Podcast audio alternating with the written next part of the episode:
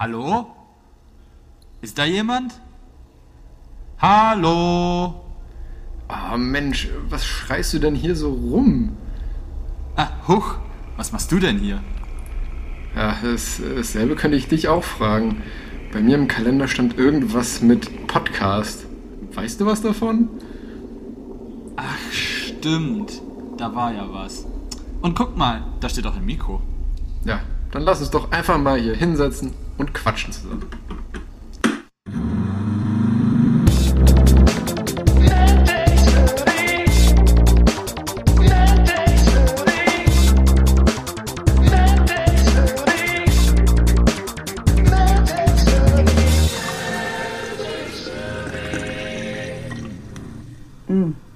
Es ist köstlich. Und damit herzlich willkommen zu einer neuen Folge MedTech Movie, Folge Nummer 38. Und lang, lang ist's her, aber auf meinen Ohren aus Aachen mal wieder mein Freund und Kollege Benedikt Stadezek. Hallöchen. Hallo. Ja, und mit mir aus dem äh, sehr tiefen Sommerloch Ja, echt. der Podcast-Geschichte. Ja, äh, Sebastian Deutsch. Ja. Ja, hi. Wir haben uns wirklich jetzt anderthalb Monate, glaube ich, nicht gehört. Kann das sein? Ich glaube, wir hatten noch nie eine so lange Pause mit unseren Folgen. Nee, tatsächlich nicht. Und das mehr oder weniger unfreiwillig, weil wir haben uns echt immer gut abgewechselt mit, mit Nicht-Können. Ich hatte, Ja. ich hatte es ja in der letzten Folge schon, schon verschrieben gehabt, im Prinzip äh, am Ende. weil wir machen gesagt- das jetzt regelmäßiger wieder. äh, Ja, und ich meinte ja noch, wenn ich nicht äh, beim nächsten Mal wieder Dienst habe und prompt hatte ich Dienst an dem Wochenende. Ja. Und irgendwie danach das Wochenende war es so verplant und dann haben wir, ging es immer wieder so hin und her. Naja, jetzt haben wir es auf jeden Fall nochmal geschafft. Das ist schön. Finde ich auch. Problem ist nur, in der Zwischenzeit ist allgemein irgendwie so viel passiert, dass ich gar nicht weiß, wo ich anfangen und aufhören soll. Und äh, ich habe eh die Hälfte schon wieder vergessen, glaube ich. Ja, ja, vor allen Dingen ist meine Folgenplanung auch schon relativ alt. Ja, meine auch. Ja, dann müssen wir jetzt da äh, einfach mal durch. genau. Das meiste, was, also das, was ich habe, ist meist sowieso zum Großteil zeitneutral. Also Ja, meine, meine Themen zumindest zeitsouverän, auch. wie man so schön sagt im Podcast-Universum. Ja. Dann, dann fang du doch mal an mit deinen äh, zeitsouveränen Sachen. Naja, ich wollte gerade mit dem direkt anfangen, was halt so ein bisschen, was ich jetzt quasi noch äh, ergänzt habe. Das war quasi in der ganzen Zwischenzeit. Äh, das haben ja wahrscheinlich auch alle mitbekommen. Deshalb würde ich da eigentlich gar nicht drauf so rumreiten. Aber äh, hier, die ganzen, äh, boah, ich möchte es eigentlich gar nicht Naturkatastrophen nennen, Mhm. weil wir sind da ja nicht ganz unschuldig dran. Äh, Menschengemachte ja, Naturkatastrophen. das äh, gerade mit den schweren Unwettern und äh, Überschwemmungen ist ziemlich um Aachen rum eskaliert. Ja, ich hatte habe da gemeint, Stolberg, ne? Da hast du ja auch mal gewohnt, wenn ich das richtig im Kopf habe, oder? Ich habe auf der Stolberger Straße gewohnt, aber in Aachen. Ja, stimmt. Äh, Ah, ja, auf jeden ja, Fall hat da irgendwas bei mir geklingelt. Stolberg, Eschweiler, auch auf der belgischen Seite, äh, Mhm. überall Bahnlinien durchtrennt, Autobahn. Ähm, ich glaube, der einzige Weg aus Aachen rein und raus ist noch die A4, A4 quasi. Ähm, Ja, bei mir das war auch krass, weil ich war ja, also zu, zu dem Zeitpunkt, das ist ja weitestgehend tagsüber ja eigentlich passiert. Ähm, und, und ich war da ganz normal in der, in der Klinik halt. Und ähm, da hat es zwar auch gut geschüttet in Düsseldorf. Und immer schon, ja, kommt schon gut was runter. Aber ich meine, äh, Erkrath und so, das ist ja Luftlinie, weiß nicht, fünf Kilometer oder so oder zehn Kilometer weg von, meine, von der Klinik. Da, ist, da stand ja wirklich alles unter Wasser und bei mir an der Klinik, da hat es wie gesagt gut geregnet, aber jetzt äh, bei weitem noch nicht so, dass ich irgendwie gedacht hätte, oh, jetzt gleich äh, läuft hier der Keller voll.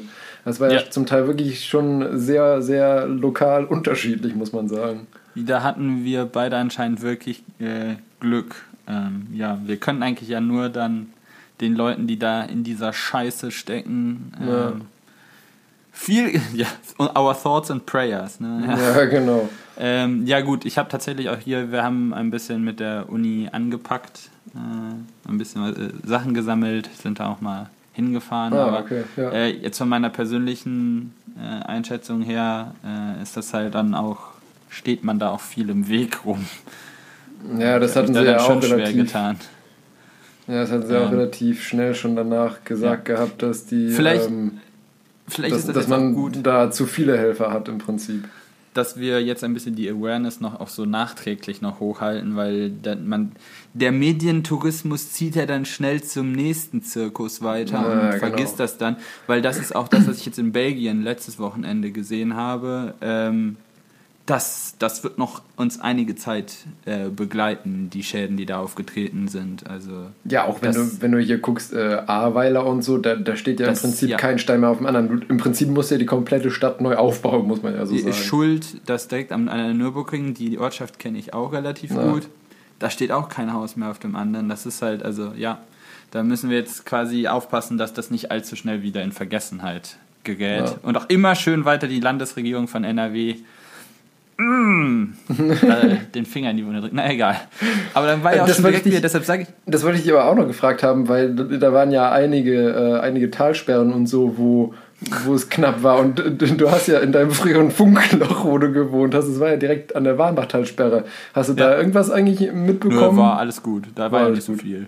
Also ja, pff, Die hatten davor, Wochen davor, da war ja in der Ecke relativ nass. Da ist ja das Wasser Ja. überall über die Straße gelaufen. Aber ja, anscheinend äh, funktioniert da das ganz gut, wenn man in Funklöchern wohnt wie Aachen oder so. Ja. Dass man von Aber- Unwettern verschont bleibt. Aber ähm, da stand trotzdem auch, also auch wenn es weniger war, ähm, stand glaube ich irgendwie im Rhein-Sieg-Anzeiger oder sowas, dass ähm, die dass in, da in diesem Tag, wo es eben so viel geregnet hatte und so, dass der Warnbach als Zulauf ja von der Warmertalsperre, ich glaube, irgendwie 100 Kubikmeter die Sekunde oder so zugeführt hat. Und Ja, da dachte ich mir so, so, so ein kleines Pissbächlein. Da kannst du dir auch vorstellen, das- was da das durch so eine A durchbrettert. Gut, das sind wir eigentlich gewohnt bei uns, dass der dann schon mal äh, unseren, den Garten meiner Eltern als erweiterten Flusslauf benutzt. Ja, ich weiß, genau. wenn dann da oben mal wieder ein bisschen die am Rad gedreht wird. am, am Rad gedreht. Ja. Genau. Aber dann war ja gleich schon das nächste, ne? Dann der Zirkus weitergezogen hier ähm, im Schempark. Das war ja gar nicht Jo. dann auch so weit von dir entfernt da, äh, Ja. Düsseldorf. Ja. Äh, mein Bruder hatte tatsächlich mal gearbeitet. Also der hatte mal eine Baustelle krass. gehabt. Aber hat man da eigentlich mittlerweile, also ich denke mal, die Untersuchungen sind wir wahrscheinlich noch nicht abgeschlossen, aber ich habe zumindest bisher nicht nochmal was gehört, irgendwie, wo, wo dran das lag. Also ob das menschliches Versagen, ein Defekt war oder sonst was. Ich weiß nur, dass die jetzt äh, ja auch erstmal die ersten zwei, drei Tage danach oder so gar nicht dahin konnten, weil das Ja. irgendwie nicht ausreichend gesichert war und auch einfach zu heiß noch war, das ganze. Eigensicherung. Das, da geht Ja. Eigensicherung viel, du kannst da jetzt ja auch erstmal akut nichts machen. Das heißt, da geht da immer Eigensicherung vor. Und ähnlich wie wir das ja schon bei dem Seilbahnunglück gehalten haben, möchte ich das hier auch so halten, dass ich da ungern drüber spekulieren möchte, was da passiert ist oder nicht. Ähm, und wir sollten da dann darauf Aber dafür sind wir dann- doch da. Nicht zum Spekulieren, auf keinen Fall. Wir wollen hier evidenzbasiert Okay. vorgehen. Das heißt, äh, sobald da ein äh, Abschlussbericht vorliegt, werde ich mir den natürlich mal durchlesen und das mal versuchen aufzudröseln. Äh, aber Fakt ist ja auch, dass da mit sehr gefährlichen Chemikalien rumhantiert worden ist äh, und dass das sowieso auch immer, wenn du halt mit so großen Mengen von Ja. äh, nicht ganz so netten Stoffen handhabst, dass da immer mal was schief gehen kann. Na, da reichen ja zum Teil wirklich kleinste Fehler für sowas. Was, was wir auch immer beigebracht haben, ist, eine Katastrophe ist immer die Summe äh, an Ja. einzelnen Fehlern. Und eine Katastrophe ist halt wie, ein, wie ein, eine Reihe Dominos, die umfällt. Und wenn halt die, die Dominos müssen halt in der korrekten Reihenfolge fallen. Deshalb passieren sie so selten, weil meistens genug Sicherheitsmaßnahmen in, im, dazwischen sind, quasi, die diese Dominos aufhalten. Aber äh, wenn es ganz blöd läuft, kann es immer dazu kommen, dass die Reihe halt einfach umfällt. Ja. Und wir sind halt Menschen. Äh, und deshalb finde ich immer dieses dann zu sagen, es war technisches oder menschliches Versagen, weil letztendlich ist jede Maschine von einem Mensch gebaut und das ist ihr Fehler. Weil ähm, letztendlich habe ich das auch in der UI-Entwicklung schon sehr lernen müssen. Äh, du kannst etwas in dir noch so präzise in deinem Kopf vorstellen. Der dümmste anzunehmende Fall, auf den bist du noch nicht gekommen. Ja, Bei dem, was ich stimmt. mache, ist das nicht so gravierend, Äh. wie wenn du das halt äh, in so einem Maßstab da machst. Aber ja, unsere Energietechniker werden da ziemlich drauf get, äh, ge, ge, äh, getrimmt oder Verfahrenstechniker auch, dass da halt, dass du da genug Dominos einfach in den Weg schmeißt, Ja. damit du die noch rechtzeitig rausziehen kannst, damit die Kette unterbrochen wird. Aber wenn man halt mit dem Feuer spielt, das ist halt leider Gottes irgendwann. immer eine Frage der Zeit, also nicht Ja, des klar. Ob, sondern des Wann. Und man kann eigentlich nur davon, also nur versuchen, die Folgen zu mindern. Das heißt, so weit wie möglich automatisieren, dass da keine Menschen in Gefahr gebracht werden. Da sind jetzt Gott, Gott verhüte quasi, jetzt mal um die Religion wieder ins Spiel zu bringen, auch Leute zu Schaden gekommen. Ähm, aber ja, was heißt aber? Ja, das ist halt tragisch und dramatisch und wir müssen da dann weiter arbeiten, so Prozesse sicherer zu machen. Aber ja, warten wir mal ab, ob und wenn ja, was daraus kommt, was da schiefgelaufen ist. Ja. Das erinnert mich auch bei immer an. Fukushima, dass das Jahre dauern kann, bis Ja, da klar. was dann genau klar ist. Ich denke mal, da wird es jetzt nicht ganz so lange dauern, aber ja, stimmt schon. Man weiß es nicht. Ja, das erinnert mich mit, mit diesen Sicherheitsmechanismen immer an unser äh, Schulpraktikum äh, beim Siegwerk, wo, wo die da in den großen Druckereien, wo die mit äh, Nitro äh, Farbstoffen gedruckt haben, diese Selbstlöschanlagen, die haben mir immer irgendwie ein bisschen Angst gemacht, diese CO2-Selbstlöschanlagen, wo dann irgendwie, wenn der Feueralarm losgeht, du, ich glaube, wie viel war es, irgendwie 10 oder 15 Sekunden oder sowas Zeit hattest, um das Gebäude zu verlassen, weil das Ding sich dann hermetisch abriegelt und das komplette Gebäude einfach mit CO2 flutet und wenn du da drin bist, du halt Hast mit. du halt, kannst auch verbrennen, ja, das kommt das gleiche raus. Ja. Äh, ja, genau diese Anlagen baut mein Bruder tatsächlich. Ach echt? Also so äh, solche Anlagen und noch andere Dinge, aber ja. Also, also der ist schon noch bei, bei Stark, oder? Nicht mehr. Genau. Ja, wir dürfen hier keine Schleichwerbung. Yes, Die können uns gerne bezahlen dafür. Von denen, die uns hören, kennt vielleicht einer noch Stark. das zählt nicht. Ja. Ach ja, und dann natürlich das nächste, der nächste Zirkus, zu dem es dann weiterging, äh, die Waldbrände, die momentan im Süden Ja, Europas. Stimmt. Äh, und dann muss ich mir dann immer wieder anhören von äh, aus diversen Richtungen immer, nein, das hat nichts mit dem Klimawandel zu tun. Das sind alles lokale Wetterphänomene. Na, ich meine, also mehr, sozusagen, wenn man das Ganze in Anführungszeichen global betrachtet, dann ist natürlich Teile von Europa auch ein lokales Ereignis.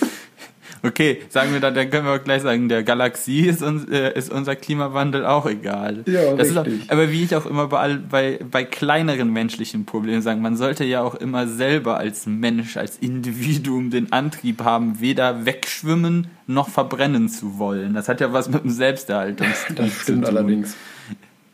Weißt du, das Problem ist, also meines Ansichts, das ist jetzt schon wieder so, ich sitze hier in meinem, in meinem Turm oder eher in meinem Bunker, müsste ich ja sagen, und sage, ah, ladi da, das ist ja so einfach.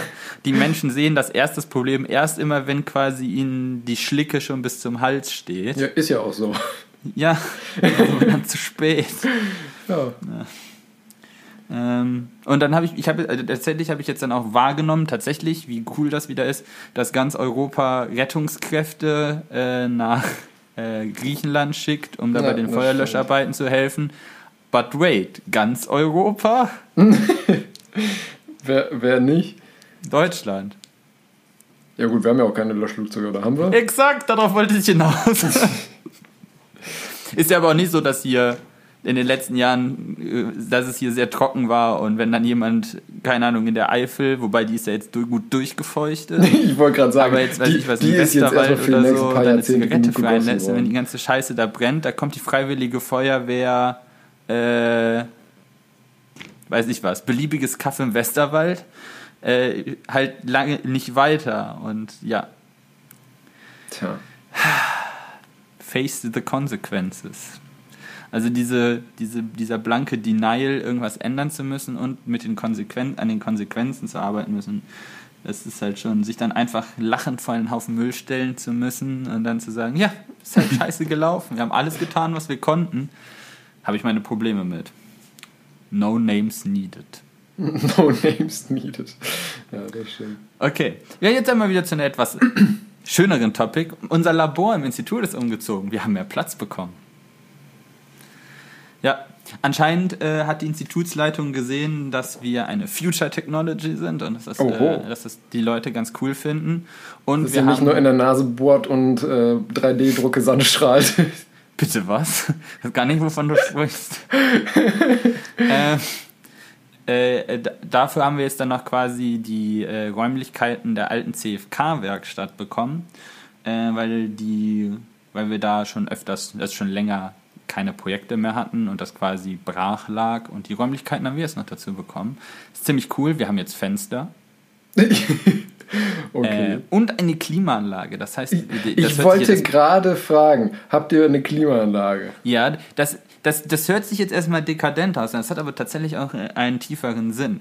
Weil gerade wenn du thermisches Fügen machst, oder wir, beziehungsweise wir sagen ja, wir, müssen, wir, wir fügen bei sehr niedrigen Te Temperaturen, dann macht es schon mal sowas aus, wenn du am Anfang der Messreihe, weiß ich was, morgens in dem Labor 20 Grad hast und nachmittags, wenn du fertig bist, 27 Grad.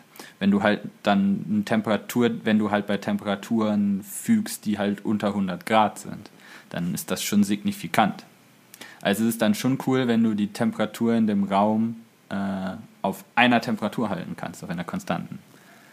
So, jetzt könnte man mir natürlich vorwerfen, dass ich äh, die Temperatur natürlich nicht auf 20 Grad stellen würde, sondern auf 18, aber das bleibt mir ja über, überlegt, solange sie konstant ist. Du würdest nicht auf 18, sondern auf 16, weil du Angst hättest, dass 18 sonst nicht erreicht werden.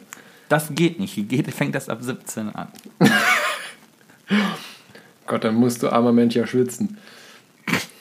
Kann ja eine kurze Hose und ein T-Shirt ein ganzes ja. Ganze da drin anziehen. Genau. Aber ja, das war ganz toll. Und ich habe dann noch eine Sache mir ausgesucht, weil nachdem jetzt ja Elon Musk und ähm, äh, ja gut, das war danach. Jeff Bezos hat ja auch mittlerweile seinen Space ja. Dick gelauncht. ähm, aber äh, Sir Richard Branson mit Virgin Galactic war ja auch im All. Für alle Leute, die uns jetzt nur in der Podcast-Form hören, oh, wir machen nur einen Podcast. Ähm, ich habe gerade Anführungsstrichen gemacht, weil das ganz interessant ist. Äh, die mussten sich tatsächlich eine, eine, eine Definition raussuchen von Weltall, damit sie im Weltall waren. Ich wollte gerade sagen, weil ich glaube, äh, hier Virgin Galactic war ja irgendwie auf 50 Kilometer oder so, ne? Irgendwie so roundabout. 50 Meilen. Ah, 50 Meilen, okay. 80,5 Kilometer. Ja, auf jeden Fall. Und ich meine, hier der Bezos wäre doch auf 100 gewesen, oder? Also die waren höher. Genau. Und das ist genau nämlich der Punkt, äh, den ich da in dem Sinne zu besprechen will, weil die USA-Definition der Weltraumgrenze nämlich genau diese 50 Meilen, also 80,5 Kilometer. Und die international anerkannte Grenze liegt bei 100 Kilometern. Aha. Aha. Und Genau deshalb kann man ein bisschen darüber streiten, was da äh, passiert ist oder halt nicht. Ähm, und warum die Termine so lagen, wie sie lagen. Wahrscheinlich, weil der eine vor dem anderen sein wollte. Und ja, es ist alles ein bisschen Gehabe. Und ich finde das auch ehrlich gesagt mit diesem Weltraumtourismus ein bisschen äh, schwer mittlerweile zu verkaufen. Ähm, so quasi zu sagen, ja, alles nachhaltig, blau und blub, aber wenn du reich genug bist, kannst du dich halt einfach deinen dein Arsch mit genug Treibstoff in, den, in die Umlaufbahn schießen lassen. Finde ich persönlich ein bisschen schwer zu rechtfertigen. Äh, dazu gibt es bei Virgin Galactic vielleicht zu sagen, das ist konzeptionell ein bisschen anders, weil das keine senkrecht startende Rakete ist, sondern das ist ein Trägerflugzeug.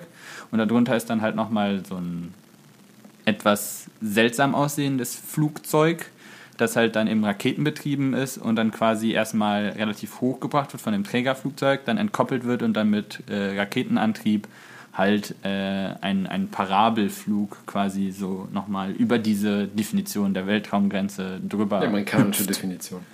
Ja. Ähm, also es ist halt keine, keine senkrecht startende Rakete im engeren Sinne. Aber war das äh, vom Basis doch auch nicht, oder? Doch, das ist so eine Rakete, wo sich immer darüber lustig gemacht wird, dass das Ding aussieht wie ein männlich, männliches Geschlechtsteil. Designtechnisch vielleicht ein bisschen unglücklich geraten, wobei ich ja dann als Ingenieur immer sagen muss, ja gut, äh, wird sich halt schon, ich wollte gerade sagen, wird ne? sich schon jemand was bei gedacht haben. Raketen landen halt formtechnisch immer ein bisschen in der Verlusttechnisch, ja. Alles andere würde halt wenig Sinn machen. Ja. Ähm, aber ja, deshalb, das finde ich ganz spannend, weil das sieht auch tatsächlich ein bisschen mehr aus, äh, wie als wäre das von einer Fluglinie gekommen, das Virgin ja, Galactic-Prinzip. Das, das, liegt auch daran, was das Virgin Atlantic wahrscheinlich auch eine Fluglinie ist, die Richard Branson schon relativ lange äh, führt, äh, so dass das Ding halt auch ein bisschen den, An also den Ansatz von Weltraumtourismus irgendwie ein bisschen wahrscheinlich skalierbarer macht, als jedes Mal halt so eine senkrecht startende Rakete zu starten. Ja, mal sehen, was daraus wird. Wir hatten das Thema Virgin Galactic auch schon mal hier im Podcast. Da habe ich nämlich darüber gesprochen, weil das ist tatsächlich nicht der erste Testflug, den die gemacht haben. Ich wollte gerade sagen, die haben doch vor 10, 20 Jahren auch schon mal angefangen damit. Und so lange ist es nicht her, aber gefühlt. ja. gefühlt. Gefühlt, ja. Äh, und dabei ist halt äh, das äh, Trägerflugzeug abgestürzt und da sind tatsächlich auch die Piloten bei umgekommen.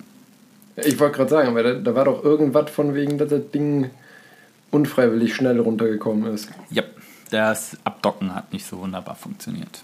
Hm. Na, jetzt hat's Aber ja, das wollte ich auch noch angerissen haben, dass das jetzt auch, dass quasi die reichsten Menschen dieses Planeten irgendwie nichts Besseres zu tun haben, als sich gegenseitig in, den, in die Umlaufbahn dieses Planeten zu schießen. Ja, ist doch wunderbar. Ja, habe wenigstens. Bezos, dem ist ja jetzt auch langweilig, nachdem er Amazon abgegeben hat. Ich wollte gerade sagen, der hat nichts zu tun. Blue Origin gab es ja auch schon davor. Ja, das stimmt. Aber ja, das äh, soll es jetzt erstmal, ich wollte über diese Definition der Weltraumgrenze und dass das eigentlich gar nicht auch so einfach ist, weil da gibt es halt nicht irgendwie Schnips eine Grenze, wo du dann halt sagen kannst, ja, nein, Toastbrot. Wir haben ich, über Grenzen dahingehend haben wir auch schon mal gesprochen bei äh, Voyager, als Voyager mhm. unser Sonnensystem verlassen hat, dass das auch relativ schwierig ist, wann du halt sagen kannst, äh, ja, das hat das, naja, das Sonnensystem stimmt. verlassen. Und die gleiche Diskussion hast du halt auch bei beim, bei Weltraumgrenze. Weil ja, das ist halt ein fließender Übergang, ne? Wie, wo, wie definierst du das? Also Atmosphäre hört halt ja auch nicht schlagartig auf oder sowas. Ja. Und wenn du halt Erdgravitationsfeld sagst, dann ist das noch ein bisschen schwummeriger und deutlich weiter draußen. Ich wollte gerade sagen, nee. weil prinzipiell bleibt ja auch nur wegen dem Erdgravitationsfeld der Mond bei uns. Er bleibt halt de facto nicht bei uns, weil ja, okay. er haut ja schon ein bisschen ab. Also ja, es ist halt alles ein bisschen schwierig. Aber das sieht man auch immer daran, dass das so nette Zahlen sind, dass das halt eigentlich so Kompromisswerte sind. 100 Kilometer, 50 Meilen. Who cares? Ja. Nächstes Thema. Also du müsstest noch sagen. Was hattest, hattest du noch was? Du hast ja auch noch was. Ach, du nee, hast auch. Nee, ich, genau. Ich, ich, eigentlich hast du schon ja, ähm, von, von meinen Sachen, da gibt es gar nicht mehr so viel jetzt eigentlich zu berichten, weil man, man muss ja sagen, ähm, die, äh, die Shownotes, die, die wir jetzt haben und abfrühstücken, sind ja auch schon wieder zwei bis drei Wochen alt. Und damals war es noch aktueller, dass wir eben keine Folge zusammenbekommen haben wegen meinem Dienst. Ähm, aber das habe ich eben ja schon erzählt gehabt. Und ich meine, die ganze Geschichte mit den Unwettern und so, das hattest du jetzt ja auch schon erwähnt. Das brauche ich nicht nochmal umwälzen. Das Einzige, was ich auch noch eigentlich mit dir besprochen oder womit ich mit dir drüber gesprochen haben wollte, ähm, was jetzt aber eigentlich auch schon wieder so lange her ist, dass ich nicht weiß, ob sich das noch wirklich lohnt, ist die äh, Geschichte mit äh, Verstappen und Hamilton in Silverstone. Ach, das du Techtelmechtel. Ja, das ist jetzt ja auch schon wieder wie lang? Vier Wochen, fünf Wochen her. Deswegen weiß ich nicht, ob es Und sich es da gab ja jetzt lohnt. beim letzten Grand Prix in Ungarn schon die nächste strittige Szene, wo man sich drüber tot diskutieren könnte. Ja, genau. Deswegen, ähm, Aber ich, ich meines Erachtens muss man darüber auch gar nicht mehr sich so das Maul zerreißen, weil das ist halt. Ich weiß nicht, was wolltest du von mir hören? Ich wollte eigentlich nur von dir hören, wie, wie du die Szene gesehen hast. Also für, für alle, die, die jetzt nicht Formel 1, sage ich mal, regelmäßig verfolgen, da gab es halt eine Szene ähm, in Silverstone, wo es letztendlich zu einer Berührung zwischen Hamilton und Verstappen gekommen ist, wo dann äh, Verstappen in Führung liegend aufgrund dessen rausgeflogen ist und auch relativ heftig rausgeflogen ist, muss man ja sagen. Ähm, und da war eben ein bisschen strittig, wer von, also ob jemand Schuld hat und wer von beiden Schuld hat. Und ich wollte von dir einfach mal hören, was du sagen würdest, wer da der Schuldige ist oder wie du das werten würdest, wenn du der entscheidungstragende Steward wärst. Äh, so wie sie es exakt gemacht haben. Also ganz klar, Hamilton hätte da nicht die Nase reinstecken dürfen. Die, der hätte die Kurve so auch in der Linie, das ist Cops, ich kenne die, Kur- äh, die Kurve, die, die geht gerade so voll, das ist eine One-Line-Kurve, da kannst du da kannst du nur jemanden rausfahren oder du musst halt, der, du musst halt einen tierischen Geschwindigkeitsüberschuss haben, den er nicht hatte.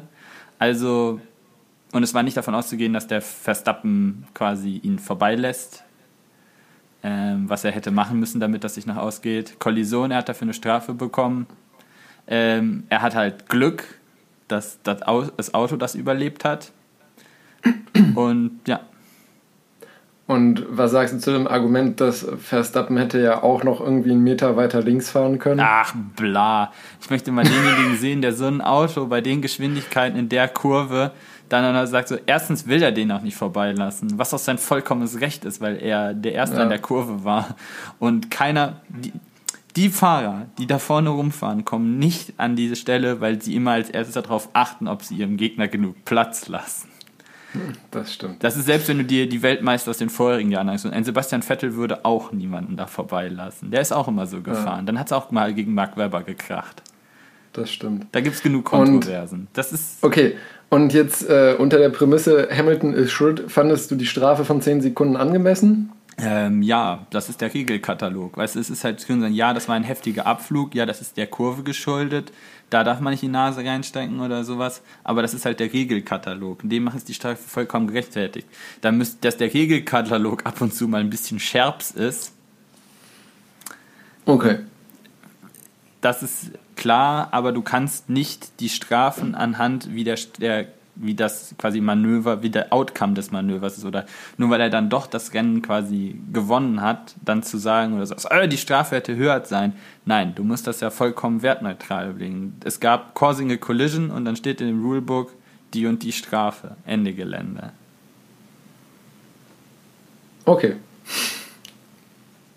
Auch, egal, ob einem das gefällt oder nicht. Das stimmt. Ja, und jetzt im letzten Rennen hatte Verstappen ja wieder einfach Pech, muss man sagen. Und Walter Bottas hat für, für seine Vertragsverlängerung alles getan. Ja, Zwei Red aber Bulls in einer Kurve rausnehmen, ist halt auch schon eine Kunst. Ja, Ja, aber da also- kann man auch wieder keine Absicht unterstellen. Das ist sowas. Nee, natürlich nicht. Es sieht, aber halt, es sieht halt doof aus, aber es sieht doof aus und ich frage mich trotzdem auch, was der Vogel sich dabei gedacht hat. der Mann steht halt auch unter Druck, ne? Don't crack under pressure. Ja, Steht klar, auf dem Red aber drauf. Falls jemand weiß, das ist das Motto von Tag Heuer. Ja, weißt du sogar mehr als ich. Ja, ja. Nee, aber trotzdem, ich meine, Bottas fährt ja auch nicht erst seit gestern. Wenn er ein Mazepin oder sowas gemacht hätte, da hätte ich noch gesagt, okay, aber wobei Mazepin käme niemals in diese Position, dass er sowas anstellen könnte. Aber ähm, ja, absolut unnötige Situation. Naja, egal. Dann ähm, würde ich sagen, kommen wir doch einfach mal zu den, zu den wirklich wichtigen Themen. Was haben wir denn heute sonst noch so, auch wenn das hier fünf Stunden dauert? genau. Die Aufnahme, Ähm, nicht der, der Podcast an sich. Ja, man muss, man muss dazu sagen, also wenn, wenn ihr bisher nichts gemerkt habt, dann liegt es nur an meinem guten Schnitttalent und unseren schauspielerischen Fähigkeiten, weil zu dem jetzigen Zeitpunkt ist nämlich, glaube ich, schon dreimal Ja. meine Internetverbindung weg gewesen. Ja, und das ist immer ein bisschen tricky, dann herauszufinden, wie viel der andere noch mitbekommen hat und da nahtlos weiter zu labern, ohne dass da größere Hackler entstehen. Aber toi, toi, toi, äh, vielleicht sind wir auch mittlerweile total asynchron. Wahrscheinlich, irgendwie sowas. Egal. Also, was hast du äh, Schönes an Themen mitgebracht? Äh, ich habe als Paper mir tatsächlich mal ein richtiges Paper wieder rausgesucht. Ähm, so eine richtig normale Publikation und die heißt Got the Grip. Mal gucken, was sich dahinter äh, versteckt. Äh, und äh, nach Rennsport. ist es tatsächlich nicht. okay. Äh, es ist tatsächlich wieder mal ein, ein, Raum, Raum, ein Weltraumthema.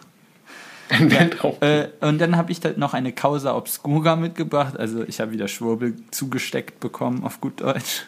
äh, und den Rauskehrer, den habe ich dieses Mal wieder. Ja, wunderbar.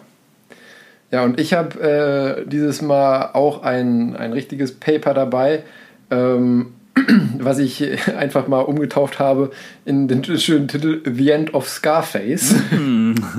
Narbenremoval oder sowas wahrscheinlich. Ja, fast, genau, so ungefähr. Ähm, und dann habe ich noch als, als sozusagen zusätzliches Schmankerl, ich habe kein Causa Obscura, sondern einfach nur zwei kleine, wie es auch in der Kategorie von Zwei der Website kleine. heißt, News für Nerds. Okay, Ja. ich bin Es gespannt. waren einfach so zwei Sachen, die, die nicht als einzelnes, oder zumindest in meinen Augen nicht als einzelnes Ja, Thema, sage ich mal, adäquat waren, aber bin was immer ich ein- trotzdem nicht ein einfach ignorieren wollte. Ja. Gut, dann, dann fang mal mit deiner Rocket Science an. Mit der Rocket Science. ich würde es nie als Rocket Science sehen. Aber ja, äh, tatsächlich das Paper, was ich gefunden heißt äh, A Robotic Device Using Gecko-Inspired äh, Adhesives can grasp and manipulate large objects in microgravity. Was Längeres ist denen auch nicht eingefallen. Ey, das ne? sind Paper-Titel. Die müssen. äh, Thesis-Titel und Paper-Titel müssen lang sein. Wenn die Ja, unter, stimmt. unter zwei Zeilen. Also, ich, ist das jetzt nicht. un- Äh, es gibt Professoren, die haben- die haben schon gesagt, also ein Titel unter zwei Zeilen taugt nichts. oh Mann. Ja. ist, ist Hörensagen. Also, also sprich auf Deutsch und kurz übersetzt, ein Roboterhand äh, inspiriert von einem Gecko. Naja. Robo Robotic Device, also quasi etwas ferngesteuertes. Also Robotic impliziert immer, dass es quasi, dass du es nicht fernsteuerst, äh, sondern dass es auch quasi, dass du ihm nur sagst, greif und dann greift es von sich alleine aus. Also es ist Sensorik und Aktorik immer im, äh, im, im Spiel bei Robotik. Ansonsten, weil bei, einem, bei einer vollkommenen äh, Fernsteuerung bräuchtest du keine Sensorik. Da würde nur Aktorik reichen. Stimmt. Ähm, ja, und da geht es halt vor allen Dingen, was ich herausstellen muss, ist diese, dieses Gecko-inspired. Weil das ist auch gleich schon mein Ein Einstieg in dieses Paper. Äh, jeder kennt ja eigentlich, also das hat sicherlich jeder schon mal gehört, weißt du, dass Geckos, dass du die einfach an jede Oberfläche so plopp dran, dass du die so dran sticken kannst und die können da hochkrabbeln und fallen nicht Ja. ab. Äh, ich erinnere mich dabei auch, immer, wenn ich Gecko höre, erinnere ich mich an deinen grandiosen Pappmaché-Gecko aus dem Kunstunterricht. Gott, an den erinnerst du dich noch. den du in den habe ich tatsächlich sogar. Kleinarbeit zusammengefrickelt hast. Ja, ich fand, vor allem, weil wir saßen ja auch nebeneinander, ne? Und wir hatten so zwei vollkommen unterschiedliche Der Herangehensweisen. ne? grobschlächtige Ich so Ingenieur daneben, der sich einfach gedacht hat, welche Balance kann ich aneinander pappen, dass es wie ein Tier aussieht. Echt, wir haben beide, glaube ich, dafür drei Wochen oder so mit je vier Kunststunden oder sowas gearbeitet. Ja. Und ich habe da in filigraner Kleinstarbeit da so einen Gecko gebastelt. Und du hast so Meter lang. 10, genau, so einen 10 Meter Alligator oder Krokodil Weiß ich, was gebastelt. das für ein, Ich glaube, es war ein Krokodil, weil es vorne eine platte Schnauze hat. Alligatoren waren doch die mit den schmalen Schnauzen. Ne? Egal, off-topic, off-topic. Ein Off-Top. Ich meine, es wäre umgekehrt, aber egal. So ein Viech vorne mit Bitey Bits ja. Ja, also Gecko. Und äh, jeder hat sicherlich auch schon mal gehört, wie äh, dass äh, Geckos eine sehr evolutionär interessante Methode herausgefunden haben, wie sie sich an Oberflächen, auch an sehr glatten Oberflächen, festhalten können. Hast du eine Idee? Die- Soweit ich weiß, haben die doch im Prinzip äh, mikroskopisch kleine Härchen ja mehr oder weniger oder härchenartige Fortsätze Das an den Füßen, an, ja. die äh, im Prinzip ja so fein sind, dass die über die äh, intermolekularen Anziehungskräfte Nice, tatsächlich jeder. kleben, oder? Weißt du auch noch, wie diese intermolekularen Wechselwirkungen heißen? Van der Waals-Kräfte? nice! Guck dir mal an. Frau Maurer, Shoutout an dieser Stelle. Genau, Frau Maurer wäre stolz auf uns. Ja. Exakt. Es geht hier um die Van der Waals-Kräfte. Das sind halt quasi Intermolekularkräfte, die äh, bei, also wenn man Moleküle sehr nah aneinander rankriegt, die sind ja meistens, äh, oder was, ich kann das nicht verallgemeinern, aber es gibt Moleküle, die sind äh, Dipole. Das heißt, die haben eine Ladungsverteilung. Die sind nicht neutral nach Ja. außen geladen, sondern die haben ein, ein positiv geladenes Ende und ein negativ geladenes Ende. Das beste Beispiel ist was man da bringen kann, ein Wassermolekül. Deshalb haben wir quasi die, die deshalb kann man, wölbt sich Wasser, deshalb gibt es Wassertropfen. Aber das ist ja eigentlich, muss man sagen, nochmal was anderes, Ja. weil beim Wasser hast du ja wirklich äh, Wasserstoffbrückenbindung Ja, sozusagen ja. aufgrund der hohen das sind ja, Polarität. die sind ja das ist die stärkere Verbindung tatsächlich. Ja. Aber die kannst du halt da nicht immer haben. Aber das ist halt so, ne, du hast halt äh, ein elektrisches, ein, quasi einen elektrischen Dipol und Plus- und Minuspole und die ziehen sich dann auch immer an. So, und das hast du dann bei den Gecko-Füßchen auch, dass der quasi, wenn, dass die Atom, äh, die Moleküle von dem Gecko-Fuß, von diesen feinen es sind auch keine Härchen, es sehen eher aus wie so feine äh, Lappen. So quasi sieht aus wie so ein, wie so ein Waschlappen einfach, ein sehr feiner. Äh, der sich quasi sehr stark mit der Oberfläche, egal wie, fein, wie glatt die ist, verzahnt, so dass sich da halt dann, dass die, Atome da miteinander wechselwirken können und dass eine sehr kleine Kraft zwar entsteht, aber dadurch, dass die Oberfläche von diesen Füßen durch diese feinen Härchen, Läppchen, wie auch immer, so groß ist, ist halt, ne, Kleinvieh macht auch Mist. Äh, Ja. Summiert sich das aus. Und dann kommt dem Gecko noch zu gut, dass es halt klein und sehr leicht ist. Äh, und dann kann, also im funktioniert Prinzip, äh, prinzipiell ist es ja ähnlich, sag ich mal, vom Phänomen her, wie auch, äh, dass man mit so zwei ineinander geblätterten Telefonbüchern ein Auto abschleppen kann. Wobei da ist es halt wirklich die, die Haftreibung Genau. und nicht die Intermolekularkräfte, aber sozusagen das als Bild Grundprinzip. funktioniert. Genau, als Grundprinzip ist es ähnlich. Das wäre klassischer Reibschluss. Das wäre auch eher so, also, Ja. da müsste ich wieder nicht die Chemie bemühen oder so ein Blödsinn oder Physik. Doch, das ist Physik, aber ja, ja. ich müsste nicht die Chemie bemühen. Also ich Da habe hab ich ganz, ganz kurz off-topic, habe ich jetzt, ich glaube gestern erst, durch Zufall eine ganz interessante ähm, Dokumentation gesehen über den Burj Khalifa, wo die dann ähm, auch gezeigt hatten, eben auch mit dem Beispiel mit den Telefonbüchern, weil der steht nämlich, also ich meine, Ah, letztendlich ja. ist das alles ja auch gebaut in der Gutes Wüste. Beispiel. Und die haben nämlich das Fundament einfach mit, ich weiß nicht, mehreren zig Meter tiefen Betonsäulen, die sie da in den Sandboden gerammt haben, ähm, sozusagen gebaut und einfach nur aufgrund der extremen Reibungs, also extrem großen Reibungsfläche von diesen Fundamentsäulen im Sand sinkt Kippt dieses Teil um. letztendlich nicht ab. Ja. und kippt nicht um. Ja. Ja, das Umkippen ist da vielleicht noch das einfache Bild, weil dadurch, dass Ja, er ja ja, stimmt. steht mit seinem hohen Gewicht, verdichtet er den Boden darunter. Und wenn da jetzt oben ein Moment aufgebildet ist, müsste er ja quasi, zieht er an der einen Seite wieder. Und dann Ja. hast du halt quasi die Reibung von den Säulen gegen, quasi die ja dadurch auch noch verstärkt, dass das Ding da drauf steht. Das ist eigentlich eine ziemlich, wenn es gut, wenn es, wenn es richtig ausgelegt ist, ist das ziemlich awesome gemacht einfach. Und es funktioniert ja, stimmt. offensichtlich. Ja. Ähm, Aber zurück zu deinen Gecko-Füßchen. Ja, weil das Problem, was wir im Microgravity ist ja dann, also wir, wir sind quasi nicht auf diesem Planeten anymore. Und da ist immer das Problem, was wir ja dann haben, wenn wir uns irgendwo festhalten wollen oder so, dass wir sehr ähm, vielseitige Objekte haben mit verschiedenen Oberflächen, Oberflächenstrukturen. Wir wissen auch meist nicht, wenn wir irgendwo ankommen, an einem Planeten, Kometen, irgendwelche Trümmerteile, irgendwas, was wir greifen wollen würden, wie die Oberfläche beschaffen ist. Ähm, und wir haben mittlerweile momentan halt nur Devices, die halt sehr speziell sind. Entweder Magnetgreifer, das geht aber dann halt logischerweise nur bei ferromagnetischen Stoffen, die du greifen möchtest. Ähm, dann gibt es halt oftmals auch noch äh, so harpunenartige Gebilde, also die dann irgendwelche äh, Dübel in Gesteine schießen. Das hat aber in Microgravity natürlich den großen Nachteil, dass du einen Impuls erzeugst, den du entweder kompensieren musst oder Ja. genau berechnen musst, damit du halt nicht entweder abtitscht oder abgeleitet wirst. Und du hast halt das Problem, du musst, musst wissen, wie das Objekt, das du harpunierst, beschaffen ist. Äh, weil da, damit du da halt äh, da auch Ja. dann eindringen kannst, äh, um dich zu verkrallen. Also wäre es doch eigentlich ganz cool, wenn du einen Greifer hättest, dem all diese Beschaffenheiten von dem Objekt, das du greifen möchtest, aus was für einem Grund auch immer, ob du dich da jetzt ranziehen willst oder etwas auflesen möchtest, dem das alles egal ist und wo das quasi universal funktioniert. Und da haben die sich nämlich auch gerade hier dieses, äh, sie haben es Capturing Device genannt, also weil der Use Case in dem Paper war halt für äh, Debris im Orbit, also quasi du möchtest verschieden großen äh, Debris einfach, also Trümmerteile äh, einfangen. Und die haben meistens halt nur so einen Durchmesser von 10 Zentimeter, damit haben sie gerechnet.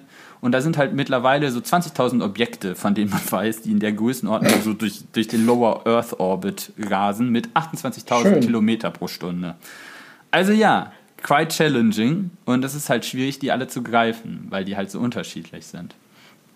Ähm, und sie haben ja noch gleich gesagt, es gibt noch einen finanziellen Anreiz, weil diese Trümmerteile natürlich auch für viele Schäden verantwortlich sind an Satelliten, äh, Raumschiffen, die ISS. Ich warte ja, da, ich wollte gerade sagen, ich warte ja darauf, dass mal so ein größeres Teil die ISS trifft und dann irgendwie da so ein ganzes Modul abschießt oder sowas. Ja gut, da sind wir ja noch in der sicheren Zone. Da hat man schon darauf geachtet, dass man die ISS in der Zone parkt, wo nichts von dem Müll, nicht so viel von dem Müll rumtaumelt. Und tatsächlich, wenn du großen Debris hast, führt die ISS auch schon mal Ausweichmanöver aus.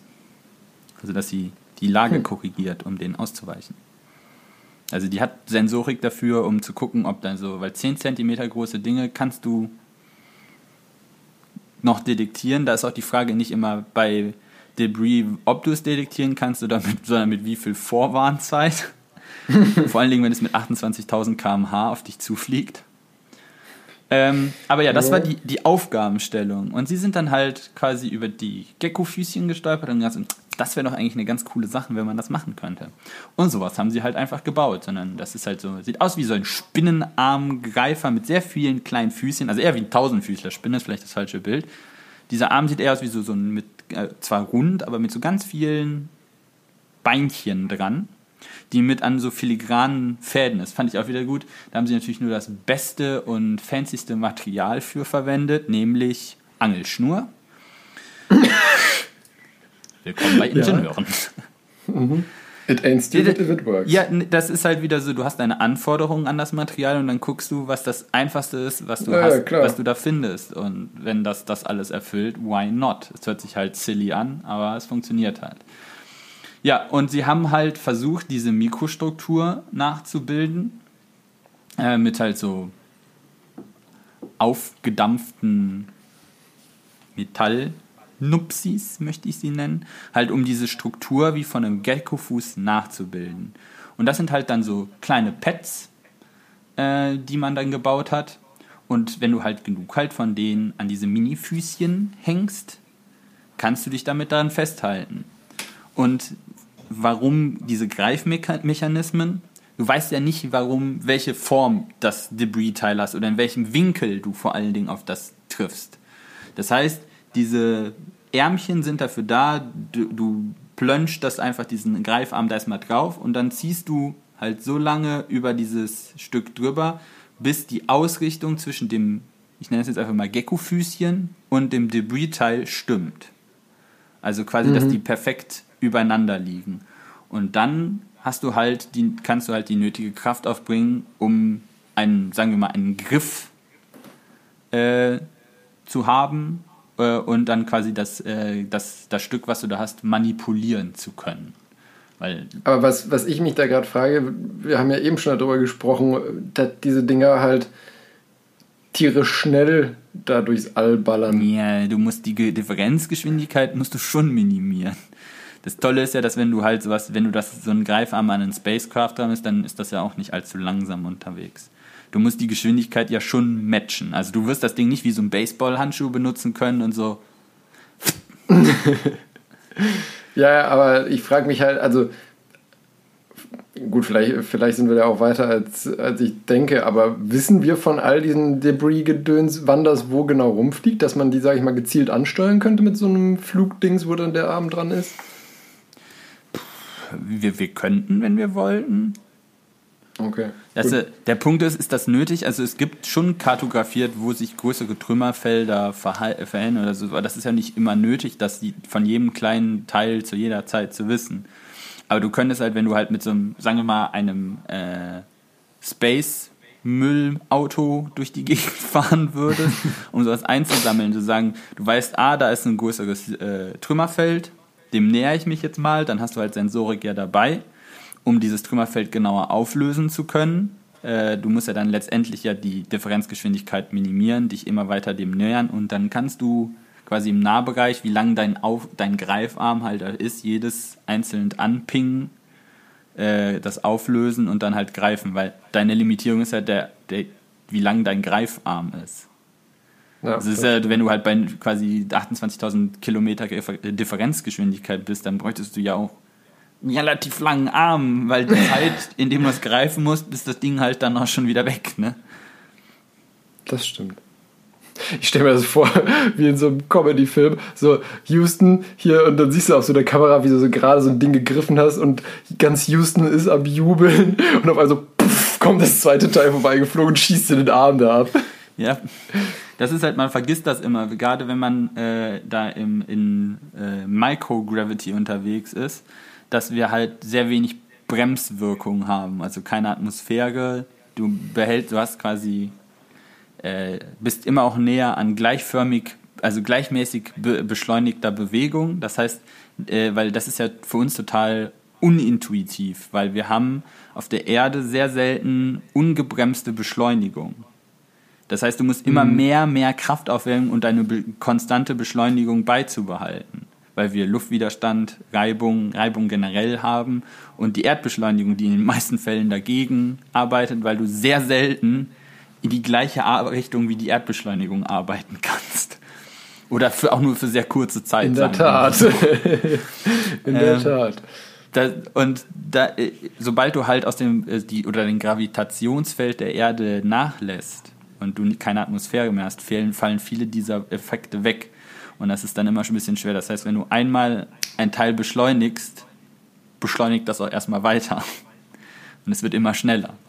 Und dann hast du auch relativ schnell enorme äh, kinetische Energien, mit denen du es zu tun hast. Das heißt, selbst wenn das nur so aussieht, als würde sich das, das sieht man ja immer so bei den Außenmissionen von der ISS, das sieht ja immer alles dann so Jo, sehr behäbig aus. Und wenn du dann vor- vorstellst, das Ding bewegt sich halt mit 20.000 Kilometern pro Stunde, da hat alles ein, Da sollte man vorsichtig sein. mit Dead Stop ist da halt nicht viel, weil ne, ein halb M mal V Quadrat, kinetische Energie. Viel Spaß damit. Das scheppert. Das scheppert, ja. Ähm, ja. Und ich fand das eigentlich ziemlich, äh, ziemlich cool, was sie da alles gemacht haben. Äh, also wie sie das dann alles gemacht haben.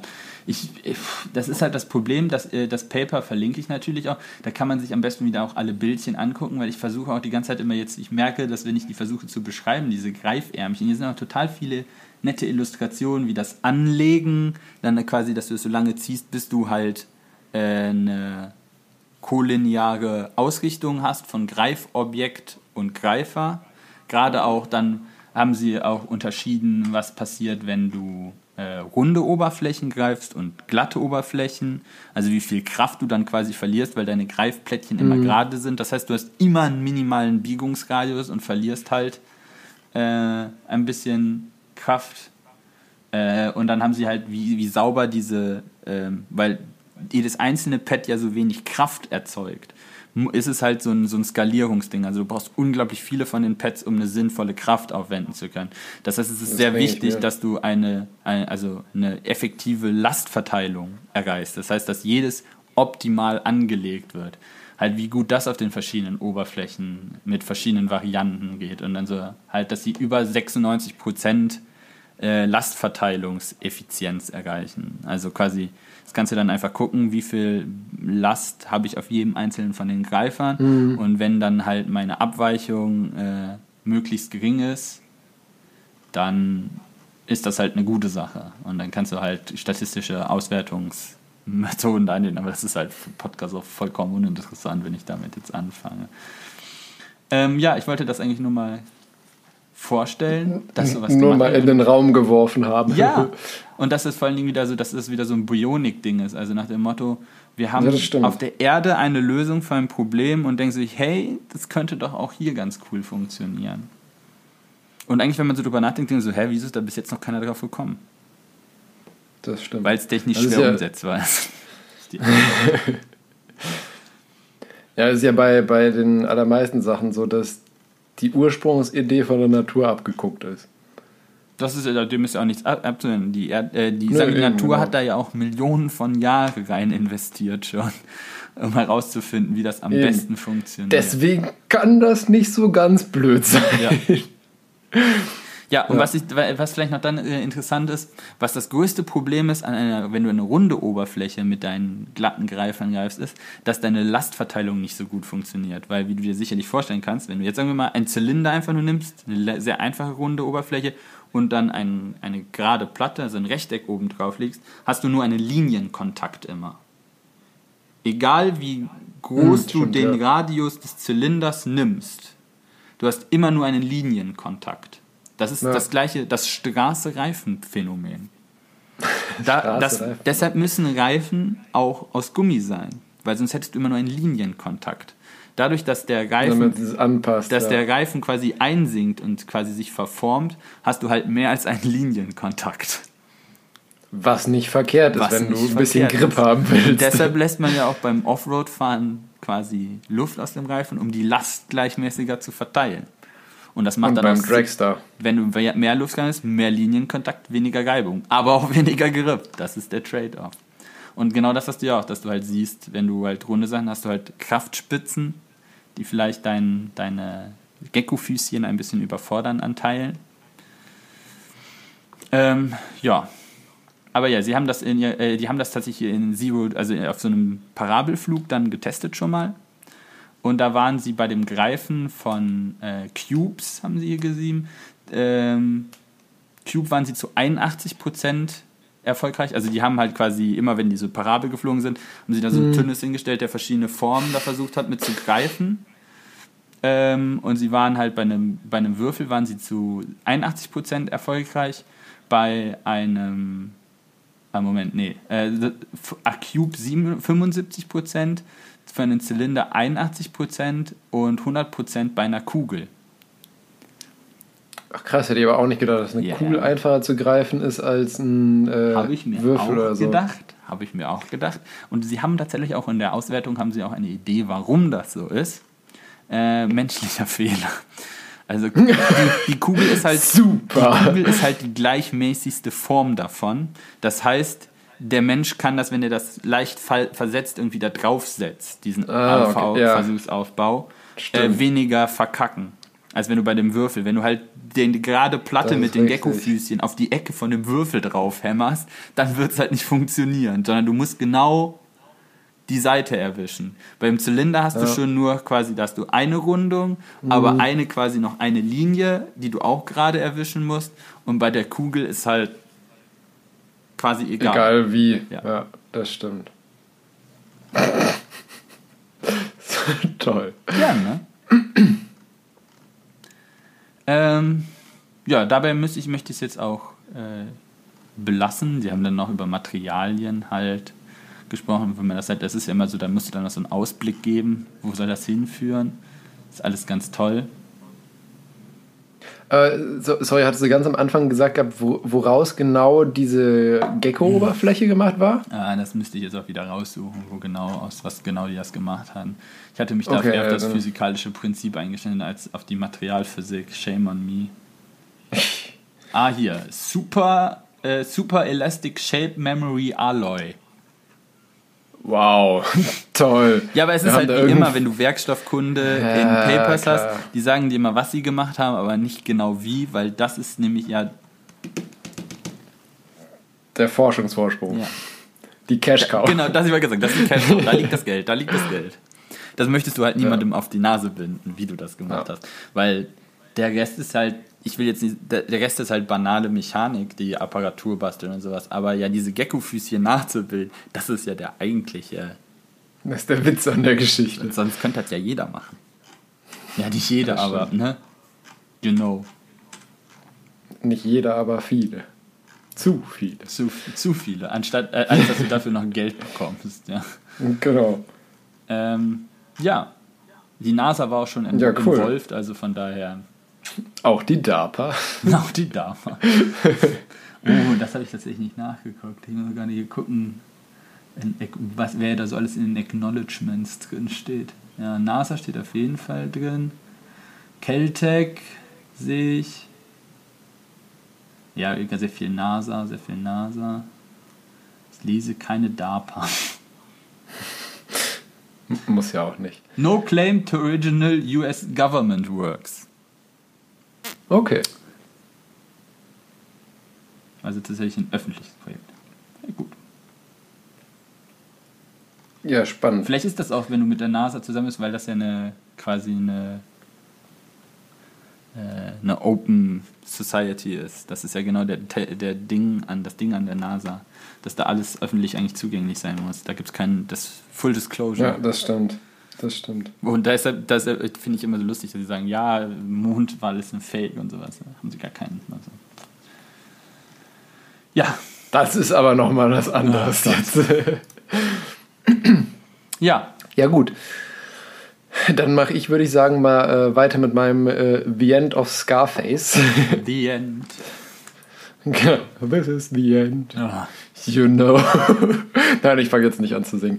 Ähm, Nee, du, du, du hast es im Prinzip schon äh, ziemlich gut erraten eigentlich. Es geht äh, weniger dabei um, ähm, um Narbenentfernung als um Narbenverhinderung. Ah, das ist ja noch schon. besser. Genau, weil also sozusagen, um, um erstmal äh, vorne anzufangen, was sind überhaupt Narben und äh, wann und warum entstehen sie? Gute Frage, weil das habe ich mich tatsächlich auch, weil ich jemand bin, auch der, also ich habe eine Haut, die sehr dazu neigt, richtig auszurasten und richtig hohe, dicke Narben zu bilden. Und ich habe mich immer gefragt, warum? Warum? Das ist wirklich zum Teil äh, genetisch bedingt, ähm, wie stark man zur Narbenbildung Ja, danke, neigt oder ja. nicht. Aber was Genau. sind Narben? Das Und- war jetzt eigentlich meine Frage. Genau, und zwar, also Sinn und Zweck von Narben ist halt einfach evolutionär bedingt.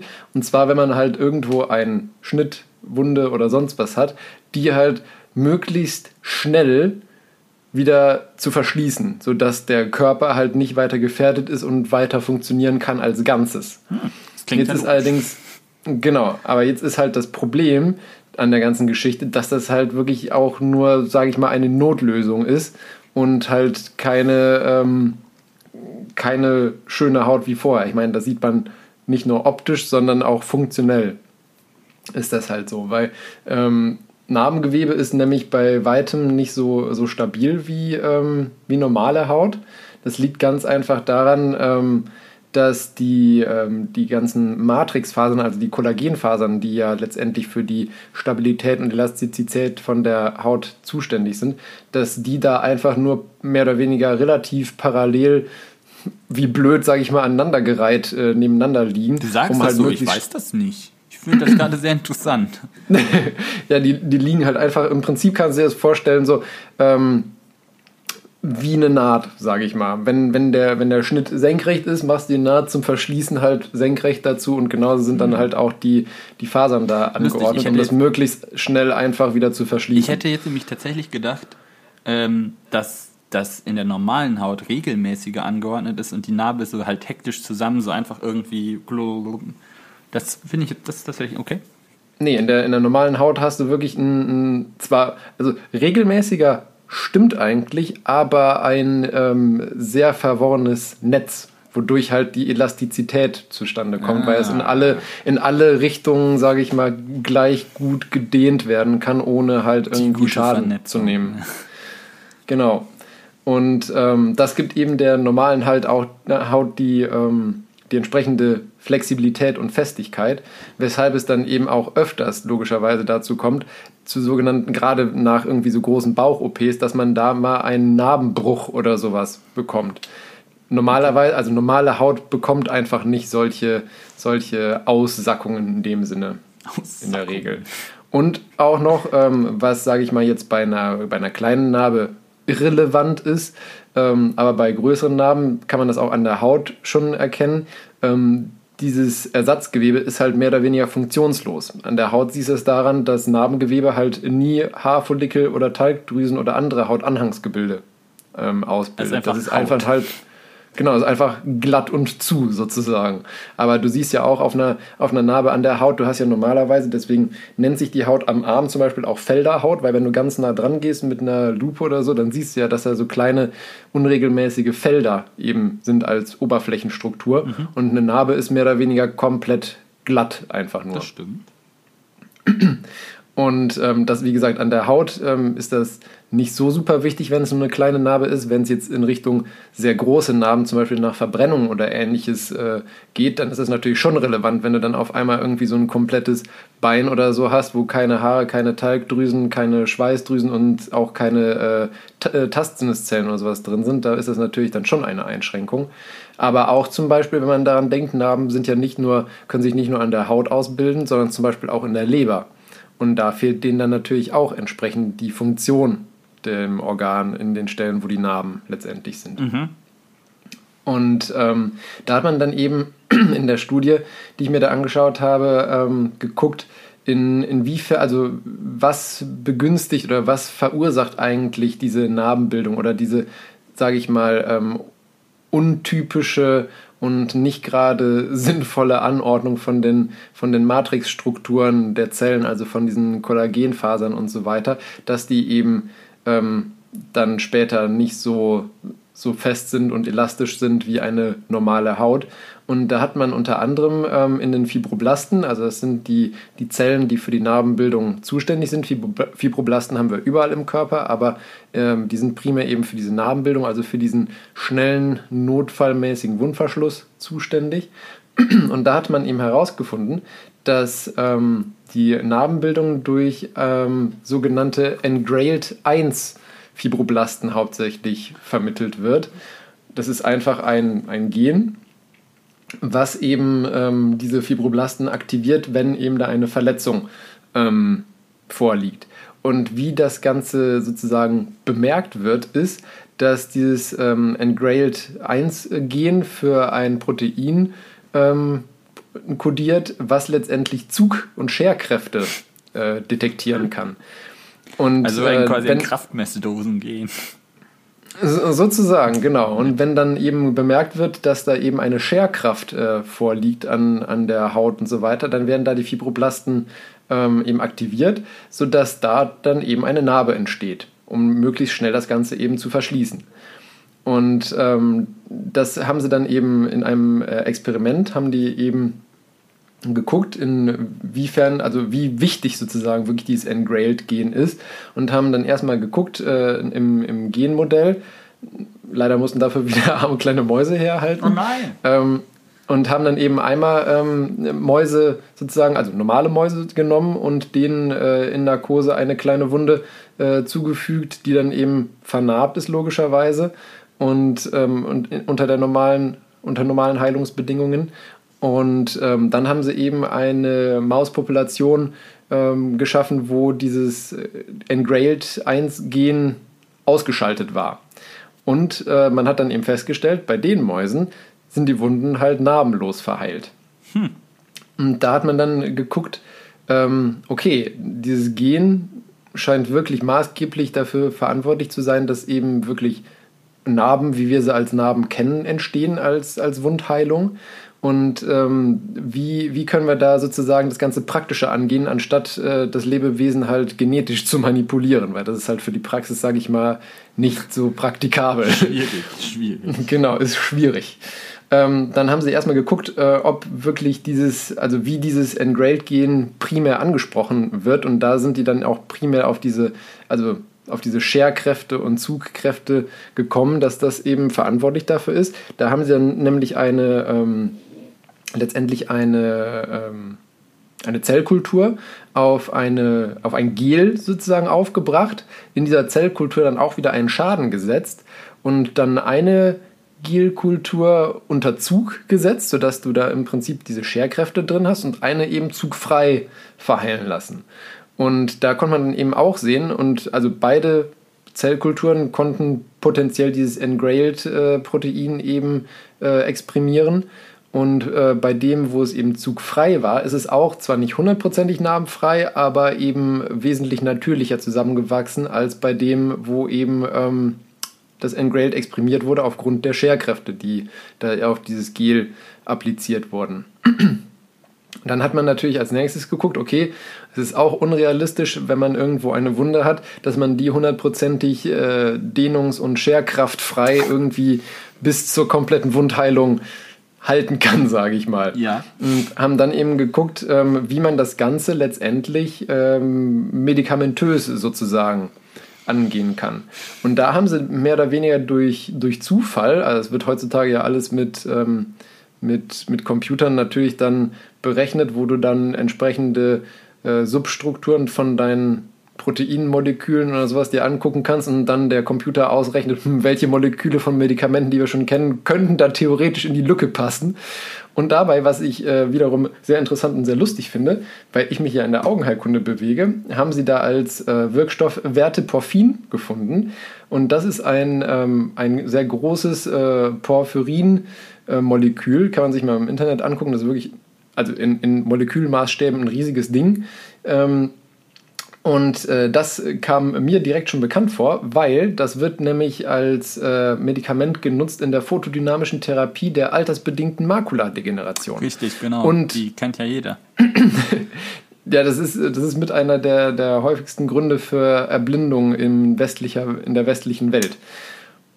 Und ähm, da nutzt man das Ganze eben so, dass man dieses äh, Verteporfin halt intravenös den Patienten gibt und dann werden auf der Netzhaut im Auge die Areale, die eben, sage ich mal, äh, pathologisch verändert sind, werden dann mit einem Licht von einer bestimmten Wellenlänge bestrahlt mhm. und dort wird dann dieses Molekül aktiviert und dichtet dort ähm, leckende Gefäße, sage ich mal, ab um dann die Netzhaut wieder trocken zu legen. Weil das Problem bei der altersbedingten Makuladegeneration ist nämlich am häufigsten, wenn es die sogenannte, wie der Name schon sagt, feuchte altersbedingte Makuladegeneration ist, dass eben ähm, alte oder nicht richtige Gefäße einfach, ähm, sage ich mal, etwas lecken und dadurch ähm, Flüssigkeit sich in der Netzhaut ansammelt, beziehungsweise auch beziehungsweise so viel Flüssigkeit anfällt, dass sie nicht schnell genug wieder resorbiert werden kann, also aufgenommen werden kann vom restlichen Gewebe. Und diese Ansammlungen von Flüssigkeit führen dann eben dazu, dass man schlechter sieht.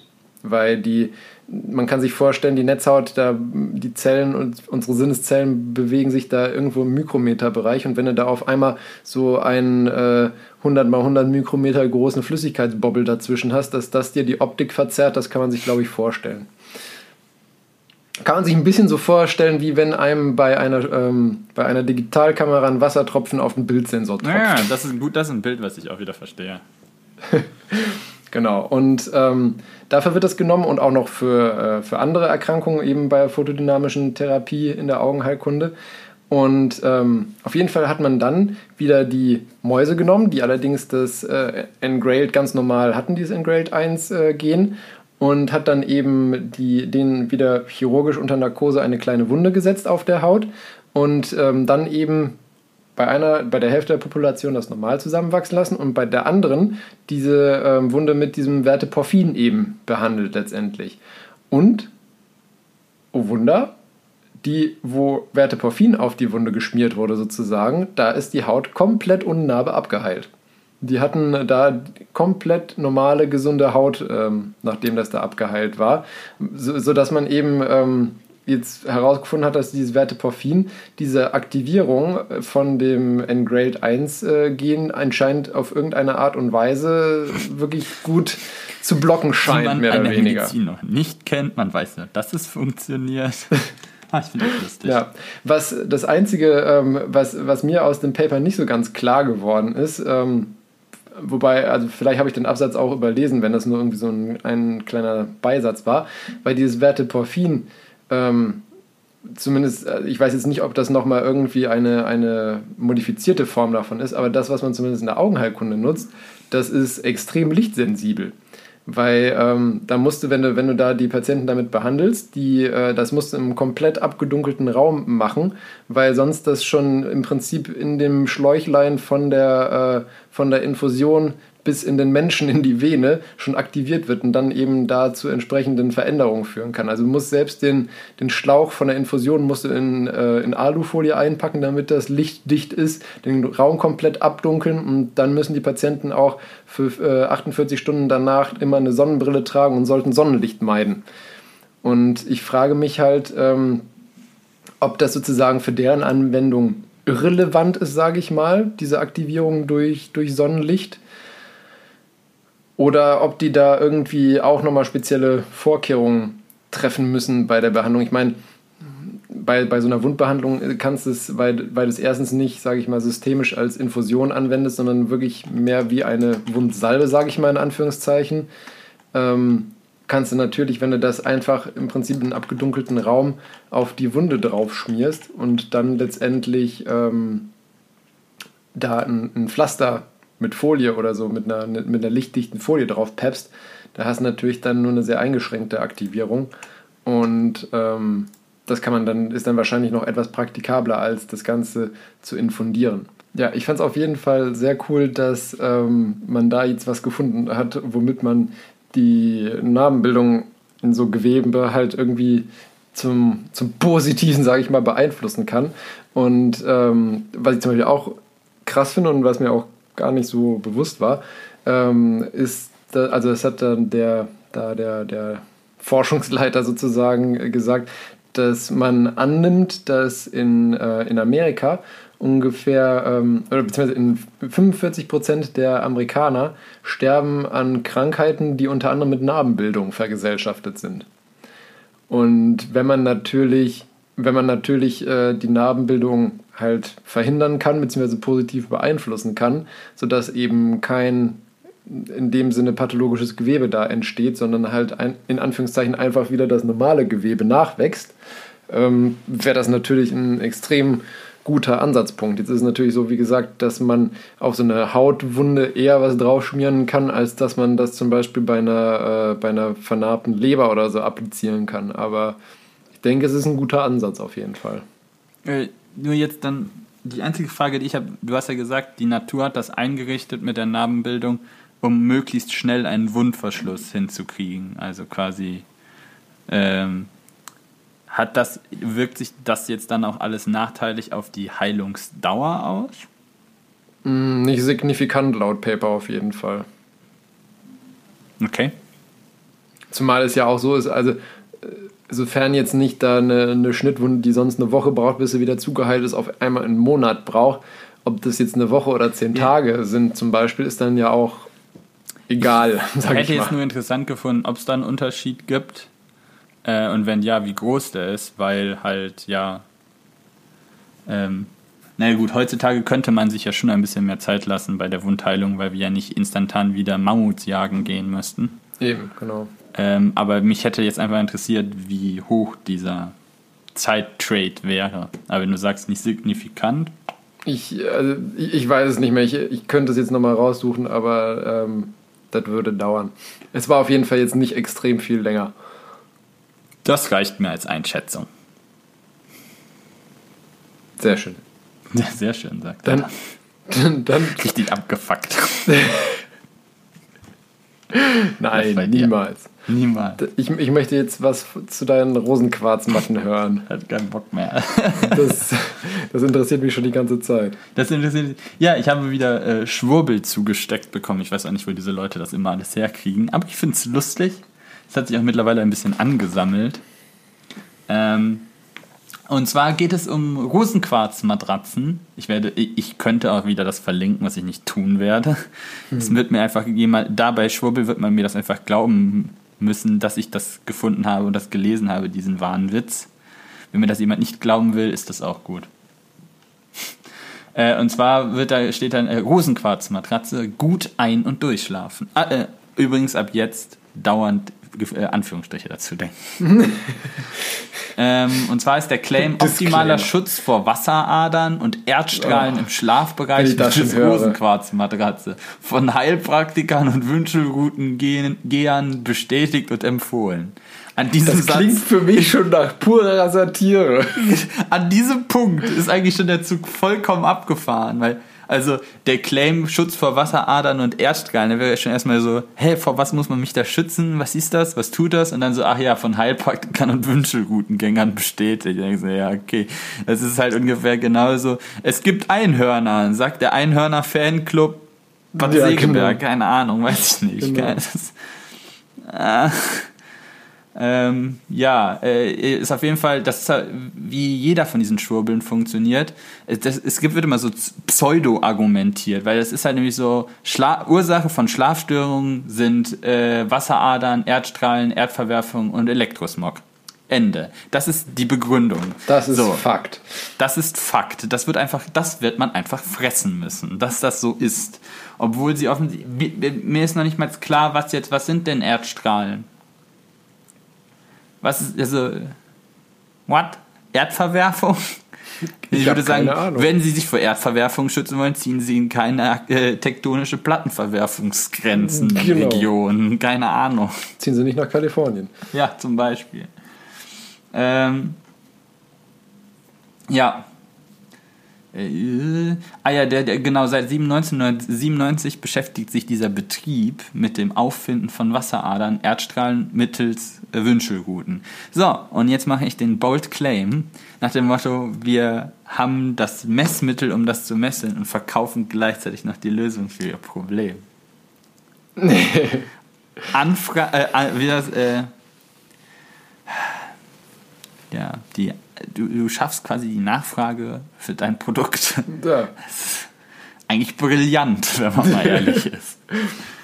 Ähm, Oh, oh, oh, oh, das wird teuer. Oh, oh, oh, das wird, genau, exakt so läuft es. Und das ist auch immer, das dreht sich dann auch immer weiter um das Gleiche. Es kommt auch immer, ne, es ist, das, das dreht sich immer das, um das äh, Gleiche, ne. Schlafstörungen, Wünschelgutengänger und Heilpraktiker bestätigen. Das ist grundsätzlich, was ist das für ein Qualitätssiegel? Wünschen, und Heilpraktiker bestätigen. Das ist für mich ein absolutes Anti-Label. Ja, exakt. Aber vielleicht in, in der Bubble funktioniert das vielleicht. Äh, und du kannst das ganze Ding 30 Tage kostenlos testen. Die Frage ist, wie weißt du nach, dass es nicht funktioniert? Also, ja, man müsste in erster Instanz sagen, wie weiß man nach, dass es funktioniert. Aber ja, ähm, die Idee ist, also man muss vielleicht mal gerade zu dem Produkt, wir haben ja hier ein, äh, ein, ein, kein, ein Podcast. Und zwar diese Rosenquarzmatratze, ich habe mir jetzt Rosenquarzmatratze, haben sie jetzt eine, wie eine Matratze aus Rosenquarz, ist doch einfach nur Steinplatte. Also, Ja, ich stelle mir halt so einen Sack vor, wo ganz viele Kieselsteine drin sind. du bist gar nicht so falsch. Also es ist einfach so eine Decke, auf die man in regelmäßigen Abständen Rosenquarze draufgenäht hat oder geklebt. Also so Ist im Ernst? Ja, so wie so ein Schachbrett muss. Also du kannst immer Luft zwischen und alle 30 Zentimeter so ein, so ein Hosenquarz halt. Und das sollst du dann quasi unter dein Bett einfach auslegen. Also Matratze Rottenhorst raus, unten auf dem Boden diese Matte ausrollen, dass das quasi dein von oben guckend dein Bett abschirmt, wie so quasi so eine Schutzfolie. Äh, ja. Und damit bist du dann halt ge abgeschirmt, weil der Rosenquarz die ganzen Strahlen und den ganzen Blödsinn absorbiert. Ich habe keine Ahnung. Äh, und das macht der Rosenquarz. Das ist übrigens echter Madagaskar-Rosenquarz, nicht irgendein Ah, ach so. schnöder Ja ostwestfälischer gesagt. 0815-Rosenquarz. Das ist ein Madagaskar-Rosenquarz. Und weil, warum nennt man den? Weil er das größte Energiepotenzial von allen Rosenquarzen hat. Ja, weil die werden aufgeladen mit positiver Energie und äh, aufgrund dessen, dass sie dieser Strahlung dann immer ausgesetzt ist, nimmt dieses Energiepotenzial ab. Das heißt, du solltest die einmal im Jahr unter fließendem Wasser reinigen. Fünf Sekunden lang abspülen und nach dem vollständigen Trocknen der Rosenmatratze diese circa eine Stunde in die Sonne legen und danach einfach wieder unter dem Bett ausbreiten. Diese energetische Reinigung können Sie einfach selbst zu Hause vornehmen. Super, oder? Aber guck mal, ich hätte jetzt echt noch erwartet, dass du die dann irgendwie einsenden musst zum Reenergenisieren oder sowas. Und das Dann kostet weißt dich dann nur womit 80 ich gerechnet Euro habe, so. dass diese Rosenquarzmatte gar nichts wirklich mit einem Stein zu tun hat, sondern die sagen, dass in der Produktion da mal Ja. Rosenquarz draufgelegen hat oder so und du kriegst das zugeschickt. Das wäre ja eigentlich, da könntest du noch viel mehr Geld mitmachen, weil dann Eben. hast du noch weniger Materialeinsatz. Das, du- das wäre ja noch. Wenn du ganz böse bist, einfach gar keinen. Ach was. Ich, ich gebe jetzt mal den Bold Claim ab, dass das von der Wirkung her keinen Unterschied macht. Man kann mich auch gerne eines Besseren überzeugen. Besser ein gute Placebo als gar keine Medizin. Scheiße. Ja, aber, ja das, der Punkt ist halt, äh, dass sie etwas nehmen, was halt keinen Effekt hat, also auf dich keinen negativen, und sagen, wir heilen dich davon. Das heißt, die Leute können doch nicht mal sagen, was, gut, wenn du halt Schlafstörungen hast, hast du halt Schlafstörungen. Gut, das kann auch medizinische Implikationen haben. Aber die Schlafstörung hast du hochwahrscheinlich nicht von Wasseradern oder nicht. Ach ja, und äh, natürlich musst du aus den, also es, äh, das, du hast das Problem nicht nur, wenn du wie ich, Plebs, im Erdgeschoss wohnst, direkt auf dem Boden quasi drauf, sondern auch wenn du im zehnten Stock lebst, weil Materie hindert diese Erdstrahlen nämlich nicht. Das heißt, auch wenn du im zehnten Geschoss bist, musst du dir so eine Matratze kaufen. Aber man muss ja sagen, sie haben gut mitgedacht. Ja, natürlich, das ist in sich ist das schon konsequent. Schade, ich kann das nicht durchziehen. Ähm, also ja, zur Not, also das ist der absolut beste Satz. Strahl, die strahlenabsorbierende äh, Wirkung von Rosenquarz ist schon lange bekannt. Seit fünf Minuten bei mir. So wird Rosenquarz auch sehr oft vor dem, Computer, äh, vor dem Computerbildschirm aufgestellt, um vor dessen schädlicher Strahlung zu schützen. Das sieht man jetzt auch nicht auf dem Podcast, ich versuche mich Ja. gerade vor der schädlichen Strahlung meines Monitors zu schützen. Ja. Das also auch. Also auch immer einen Rosenquarz vor den Bildschirm legen oder sowas. Aber den auch jedes Jahr wieder unter der Dusche Ich abwaschen. pepp mir so ein Ding einfach mit doppelseitigem Klebeband auf die Stirn. Ja. Ja, ich finde das halt immer nur wieder so lustig. Dann, also, nee, lustig ist ja nicht der. Da, bis jetzt war es lustig. Der fiese Teil steht dann ganz zum Schluss nämlich da. Weil als mögliche Folgen von Wasseradern und Erdstrahlen im Schlaf- und Arbeitsbereich werden nämlich hier ne, Schlafstörung, Krebs, Migräne, Konzentrationsschwäche, geschwollene, schmerzende Beine, Gelenks-, Nacken-, Rückenschmerzen, Durchblutungsstörungen, Lernschwäche bei Kindern, Abgeschlagenheit, Müdigkeit, Depression, Antriebslosigkeit, Schwindel. So, und da Also wird's dann nämlich irgendwas, was jeder hat. Weißt du, weil der Krebs kommt nämlich dann nicht vom Rauchen oder so, sondern weil du keine Rosenquarzmatte unter dein, äh, unter dein Bett gelegt hast. Dein Kind braucht nicht einfach mehr deine Aufmerksamkeit und du musst dich mit ihm beschäft- beschäftigen, sondern es reicht, wenn du eine Rosenquarzmatte unter das Bett schmeißt. Da krieg ich einen Anfall. Ja, eigentlich äh, möchte ich das auch nicht weiter mehr ausdiskutieren. Es ist irgendwie, keine Ahnung, für die Leute, die in der Bubble sind, mag das irgendwie Sinn machen, aber ich finde es irgendwie schäbig, ausbeuterisch und irgendwie ist das Abzocke. Also, weil es sind fucking Rosenquarze. Ja, das Egal was das kostet, es ist zu viel. stimmt. es ist zu viel. Das stimmt. Ja, also, Sei denn, ich kritisiere nicht, wenn man sich einfach gerne Rosenquarze in die Wohnung legt, weil man die Steine schön findet. Pff, Kann man ja machen. Aber man sollte nicht hoffen, dass davon der Krebs geheilt wird. Wobei, das sagen sie ja gar nicht, sondern sie sagen nur, dass der Krebs davon ausgelöst wurde. Also der Krebs kann dann gut schlafen. Der auf jeden Fall, aber der schläft auch ohne Rosenquarz gut. Ja, Wenn du den im Aquarium hast. Im Kochtopf eher nicht. Äh, so. Ich bin mittlerweile maximal genervt, muss ich sagen, von meinem verpiepten Internet. Verpiepten Internet. Ähm, zwei kleine News für Nerds. Ja, ich, ich versuche jetzt möglichst schnell. Lass uns das noch- zu Ende bringen. Ich wollte gerade sagen, ich versuche möglichst schnell, möglichst schnell meine zwei kleinen News für Nerds da äh, durchzubringen, Ja. dass wir dann möglichst jetzt nicht möglichst ohne eine weitere Unterbrechung äh, diese sehr internetnervig geprägte Folge zu Ende zu bringen. Uh. Also, News Nummer 1 ist, dass ähm, in Asien haben sie ein, ein neues potenzielles Konservierungsmittel entdeckt. Und zwar in einer ähm, vietnamesischen Das Metwurst. hört sich an wie so ein Clickbait-Artikel. Nee, ist es tatsächlich nicht. Und zwar in einer Vietnes vietnamesischen ähm, Mettwurst aus Schweinefleisch. Und Die äh, wird nämlich normalerweise, also beziehungsweise die wird halt einfach nur, ähm, dieses, dieses Mett wird halt einfach nur gewürzt mit äh, Salz, Pfeffer, Knoblauch, Zucker und halt anderen Gewürzen und dann mit äh, Milchsäurebakterien letztendlich ähm, so ein bisschen vergoren. Und dieser Milchsäurebakterienstamm, der da drin ist, produziert ein, ähm, ja, ein, ein, ein Protein namens äh, Plantazyklin B21AG. Ganz schnittiger Name. ja, Ähm, total griffig. Ich habe ihn gleich wieder vergessen. Genau, und das ist ein sogenanntes Bakteriozin.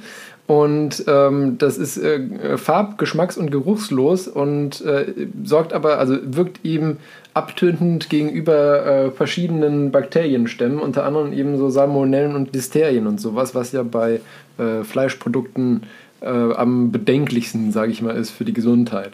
Und äh, macht dadurch dann eben letztendlich diese eigentliche Rohwurst letztendlich sehr gut haltbar, obwohl da sonst keine künstlichen Konservierungsmittel oder ähnliches drin sind.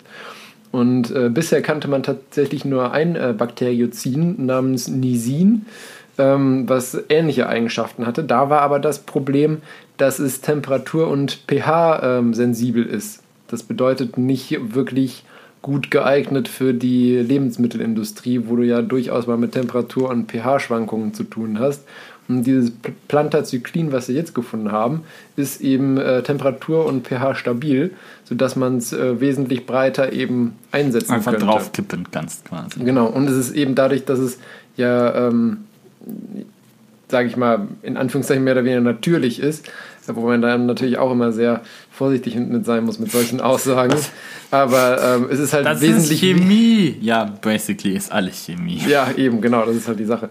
Nee, aber es ist zum Beispiel im Vergleich zu so Sachen wie irgendwie äh, Benzoesäure oder so gängige Konservierungsmittel wesentlich, äh, ähm, ja, sag ich mal, ja, gesünder kann man auch nicht sagen, weniger gesundheitsschädlich.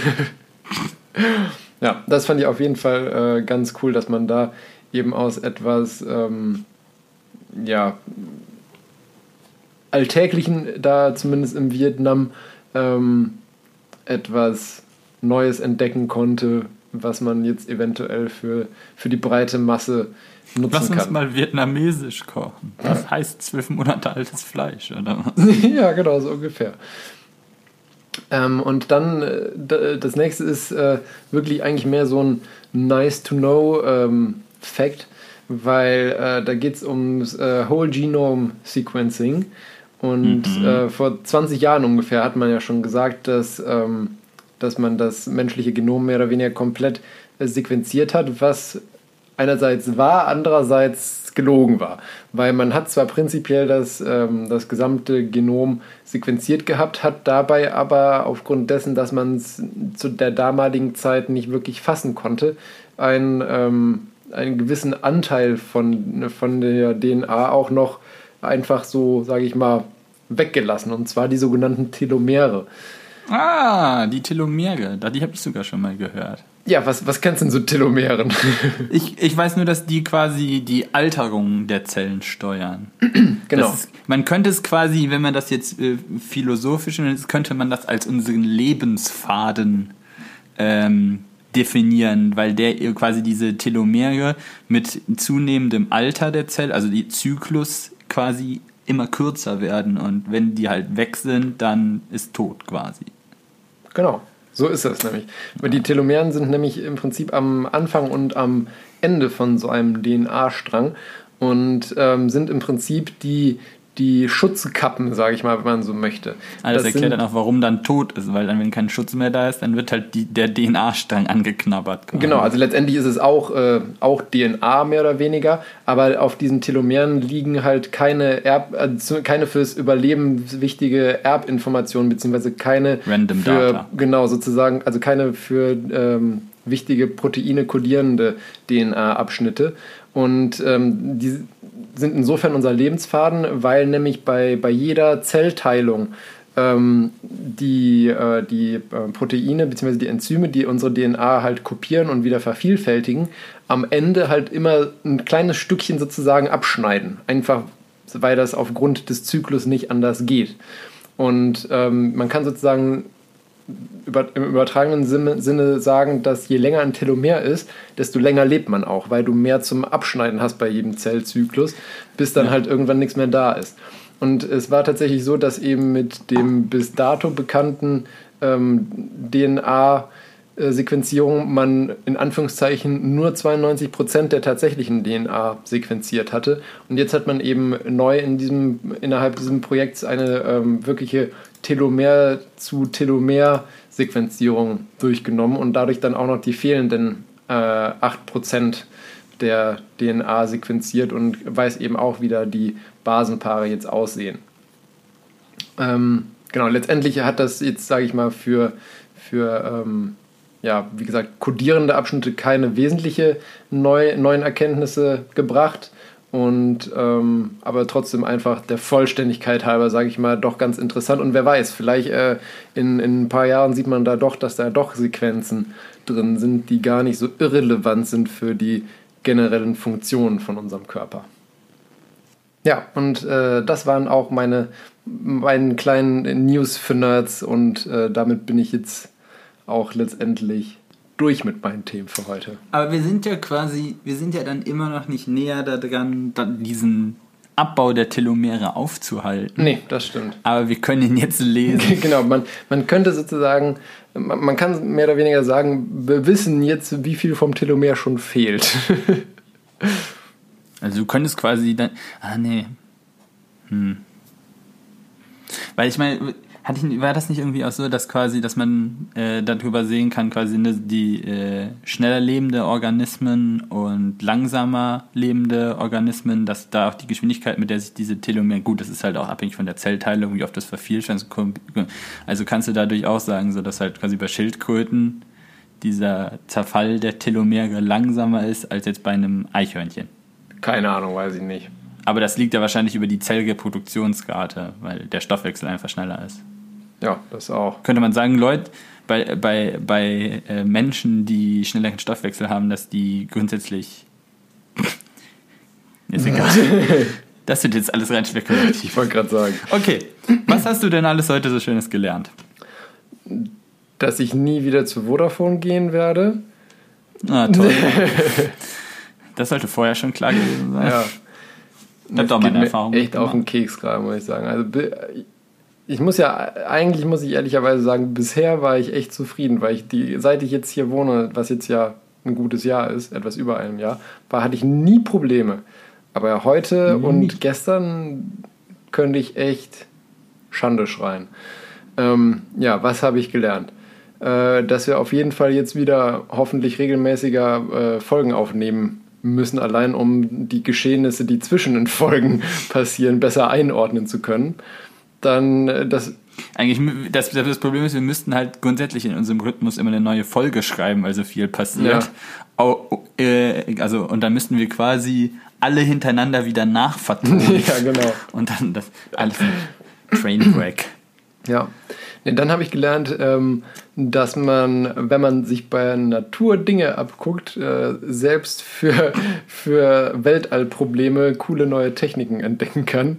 Für Weltallprobleme. Für, für, für irdisch werdende Weltallprobleme. Oh. Genau. Ja. Und ähm, dass Rosenquarzmatten der größte Quatsch sind überhaupt und das reine Geldmacherei ist. Wir hatten ja schon viel Quatsch, ne? Also wäre ich dann Ja, okay. vorsichtig mit dem Prädikat größter. Auch großer Quatsch ist. Okay, okay, okay. ja. Wir, wir nähern uns. Was hast du Schönes gelernt? Was habe ich Schönes gelernt? Ähm, ich habe sehr viel über Narben tatsächlich gelernt, mal jetzt ohne, ohne Shit. Der, ähm, das, fand, das fand ich tatsächlich sehr interessant. Und dass es da am Horizont eine mögliche Lösung gibt, äh, die mich ein bisschen weniger tollpatschig aussehen lässt. Bisschen weniger geschreddert. Ja, genau. ähm, das liegt nur, zum Bede das liegt nur zu einem, einem Teil daran, dass ich sehr häufig Schrammen mir zuziehe, die dann vernarben. Aber meine Haut auch sehr dazu neigt, das ein bisschen eskalativ zu betreiben. Also die Narbenbildung, nicht die. Da kann sie nichts für.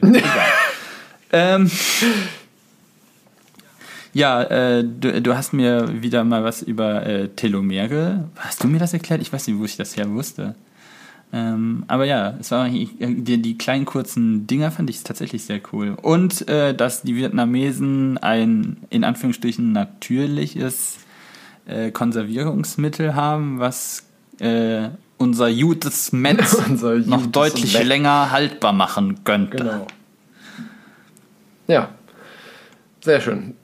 Dann sind Ja. wir, würde ich sagen, auch damit äh, am Ende dieser anstrengenden Folge für uns zumindest. Ich weiß noch nicht mal, wie lange die jetzt wie äh, Nee, ich wird weiß was nur, jetzt erst noch ich, ich weiß nur, dass wir jetzt seit zwei Stunden bei mir zumindest aufnehmen, aber wie Ja, viel de auch. facto jetzt da an Folge rauskommt, weiß ich auch nicht. Schauen wir Wahrscheinlich mal. irgendwie Ihr anderthalb. wisst es schon, also die Zuhörer wissen es Ja, jetzt schon, genau. wir noch nicht. Boah, ey, ich muss echt irgendwas tun. Entweder einen neuen Router kaufen oder bei Vodafone mal Sturm klingeln. Terror, Nervkunde 3000. Ja, genau, wirklich. Irgendwie sowas. Auf jeden Fall so mache ich das nicht nochmal. ja, dann äh, bringen wir uns mal mit dem humoristischen äh, Rauskehrer. Ich kehre euch, ich uns raus, genau. Äh, okay. Ähm, normale Menschen denken, was nicht kaputt ist, wird auch nicht repariert. Ingenieure denken, wenn es noch nicht kaputt ist, dann hat es zu wenige Möglichkeiten. Ja. D dieses, dieses, Motto, dieses Motto hatten anscheinend die Entwickler von meinem Router oder von meinem Internet. Von deinem Internet. Genau, von meinem Internet. Internet. Ja. Dann äh, mit, mit diesen schönen Worten äh, wünsche ich äh, dir noch einen schönen Sonntag und unseren Zuhörern natürlich noch eine schöne Woche Einen schönen und was immer genau, Tag. eine schöne Woche, einen schönen was immer auch Tag und äh, hoffentlich dann diesmal wieder bis in zwei Wochen in alter Frische. Ich glaube, Material für neue Folgen hat sich jetzt über die Zwischenzeit genug angehäuft. Das sollte kein Problem sein. Es ist wieder nur der Faktor Zeit, der da theoretisch zwischenfunken kann. Aber ich habe schon extra in den Kalender geguckt. Wenn jetzt nicht noch irgendwas Unvorhergesehenes dazwischen kommt, äh, habe ich tatsächlich das Wochenende in zwei Wochen auf jeden Fall Zeit für eine Aufnahme. Und bei dir? Ich treffe darüber noch keine Aussage. Aber es sieht gut aus. Okay. Ja, dann äh, würde ich sagen, bis zum nächsten Mal. Tschüss, ciao, bye, bye. Tschüss.